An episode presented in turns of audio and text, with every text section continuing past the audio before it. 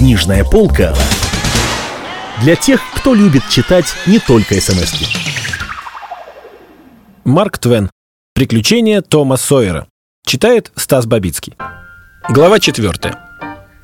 Солнце взошло над безмятежной землей и осияло с высоты мирный городок, словно благословляя его. После завтрака тетя Поли собрала всех на семейное богослужение. Оно началось с молитвы, построенной на солидном фундаменте из библейских цитат, скрепленных жиденьким цементом собственных добавлений. С этой вершины, как с горы Синай, она и возвестила суровую главу закона Моисеева. После этого Том перепоясал чресло и приступил к заучиванию стихов из Библии. Сид еще несколько дней назад выучил свой урок, а Том приложил все силы для того, чтобы затвердить наизусть пять стихов из Нагорной проповеди. Выбрал их потому, что нигде не нашел стихов короче. Через полчаса у Тома сложилось довольно смутное представление об уроке, потому что его голова была занята всем чем угодно, кроме урока. А руки непрерывно двигались, развлекаясь каким-нибудь посторонним делом. Мэри взяла у него книжку, чтобы выслушать урок, и Том начал спотыкаться, кое-как пробираясь сквозь туман. Блаженные... Э, нищие. Да, нищие. Блаженные нищие... Э, духом? Духом! Блаженные нищие духом, ибо их... Ибо они... Ибо их... Ибо их есть Царствие Небесное, блаженны нищие духом, ибо их есть Царствие Небесное. Блаженны плачущие, ибо они... Ибо они... У... Ибо они... А, у те... Ибо они у те... Ну, я не помню, как там дальше. Блаженны, ибо плачущие, ибо они... Ибо плачущие. А дальше как?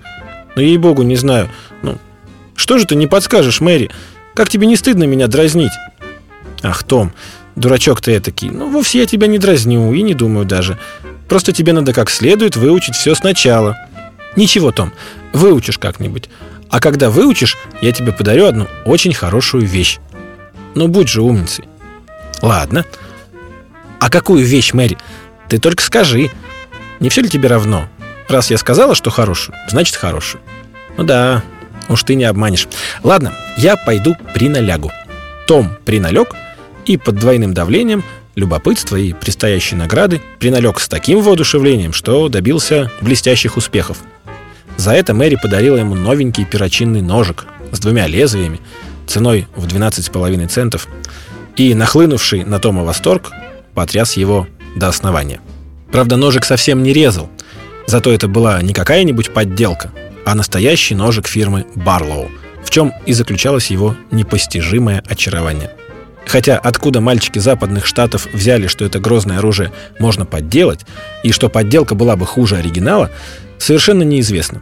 И, надо полагать, навсегда останется тайной. Том ухитрился изрезать этим ножиком буфет и уже подбирался к комоду, но его позвали одеваться в воскресную школу. Мэри дала Тому жестяной таз, полный воды, и кусок мыла. Он вышел за дверь, поставил таз на скамейку, потом окунул мыло в воду и опять положил его на место. Закатал рукава, осторожно вылил воду на землю, потом вошел в кухню и начал усердно тереть лицо полотенцем, висевшим за дверью. Но Мэри отняла у него полотенце, сказав, «Как тебе не стыдно, Том? Умойся как следует. От воды тебе ничего не сделается». Том немножко смутился, в таз опять налили воды, и на этот раз он постоял над ним некоторое время, собираясь с духом, потом набрал в грудь воздуху и начал умываться.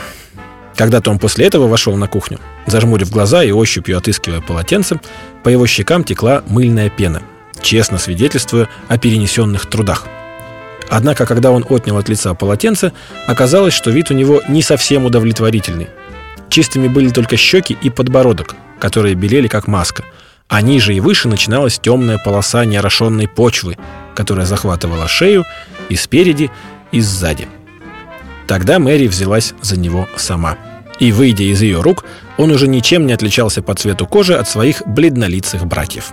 Мокрые волосы были аккуратно приглажены щеткой, их короткие завитки лежали ровно и красиво. Том потихоньку старался распрямить свои кудри, прилагая много трудов и стараний, чтобы они лежали на голове как приклеенные. Ему казалось, что с кудрями он похож на девчонку, и это его очень огорчало. Потом Мэри достала из шкафа костюм, который вот уже два года Том надевал только по воскресеньям, и который назывался «другой костюм». На основании чего мы можем судить о богатстве гардероба мальчика. После того, как Том оделся сам, Мэри привела его в порядок, застегнула на нем чистенькую курточку до самого подбородка, отвернула к низу широкий воротник и расправила его по плечам. Почистила Тома щеткой, надела ему соломенную шляпу с крапинками. Да, теперь он выглядел очень нарядно и чувствовал себя очень неловко. Новый костюм и чистота стесняли его, чего Том терпеть не мог. Он надеялся, что Мэри забудет хотя бы про башмаки, но эта надежда не сбылась. Мэри, как полагается, хорошенько смазала их салом и принесла ему. Том вышел из терпения и заворчал, что его вечно заставляют делать то, чего ему не хочется. Но Мэри ласково уговорила его «Пожалуйста, Том, будь умницей». И Том, ворча, надел башмаки. Мэри оделась в одну минуту, и дети втроем отправились в воскресную школу, которую Том ненавидел всей душой, а Сид и Мэри почему-то очень любили.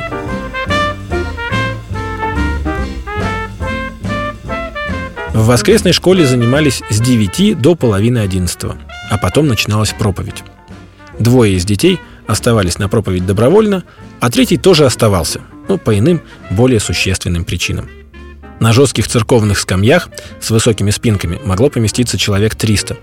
Церковь была маленькая, без всяких украшений, с колокольней на крыше, похожей на узкий деревянный ящик. В дверях Том немного отстал, чтобы поговорить с одним приятелем – тоже одетым по-воскресному. «Послушай, Билли, есть у тебя желтый билетик?» «Есть». «Что ты просишь за него?» «А что дашь?» «Кусок лакрицы и рыболовный крючок». «Покажи». Том показал. Приятель остался доволен, и они обменялись ценностями.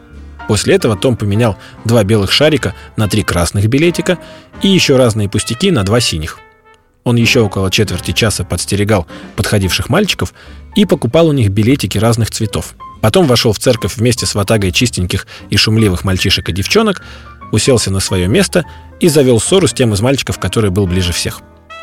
Вмешался важный пожилой учитель, но как только он повернулся спиной, том успел дернуть за волосы мальчишку, сидевшего перед ним, и уткнулся в книгу, когда этот мальчик оглянулся. Тут же он кольнул булавкой другого мальчика, любопытствуя послушать, как тот закричит – «Ой!» и получил еще один выговор от учителя. Весь класс Тома подобрался на один лад. Все были беспокойные, шумливые и непослушные. Выходя отвечать урок, ни один из них не знал стихов как следует, всем надо было подсказывать. Однако они кое-как добирались до конца, и каждый получал награду. Маленький синий билетик с текстом из священного писания. Каждый синий билетик был платой за два выученных стиха из Библии – 10 синих билетиков равнялись одному красному. Их можно было обменять на красный билетик. 10 красных билетиков равнялись одному желтому. А уже за 10 желтых директор школы давал ученику Библию в дешевом переплете, стоившую в то доброе старое время 40 центов. У многих ли из моих читателей найдется столько усердия, прилежания, чтобы заучить наизусть 2000 стихов даже за Библию с рисунками дары – но Мэри заработала таким путем две Библии в результате двух лет терпения и труда. А один мальчик из немцев даже четыре или пять. Он как-то прочел наизусть три тысячи стихов подряд, не останавливаясь. Но такое напряжение умственных способностей оказалось ему не по силам. С тех пор он сделался идиотом, большое несчастье для школы, потому что во всех торжественных случаях при посетителях директор всегда вызывал этого ученика и заставлял его из кожи лезть, ну, по выражению Тома. Только старшие ученики умудрялись сохранить свои билетики и проскучать над зубрежкой достаточно долго, чтобы получить в подарок Библию. Поэтому выдача данной награды была редким и памятным событием. Удачливый ученик в этот день играл такую важную и заметную роль, что сердце каждого школьника немедленно загоралось чистолюбием. И иногда его хватало на целых две недели. Быть может, Том не был одержим духовной жаждой настолько, чтобы стремиться к данной награде – но нечего и сомневаться в том, что он всем своим существом жаждал славы и блеска, которые приобретались вместе с ней. Книжная полка для тех, кто любит читать не только смс -ки.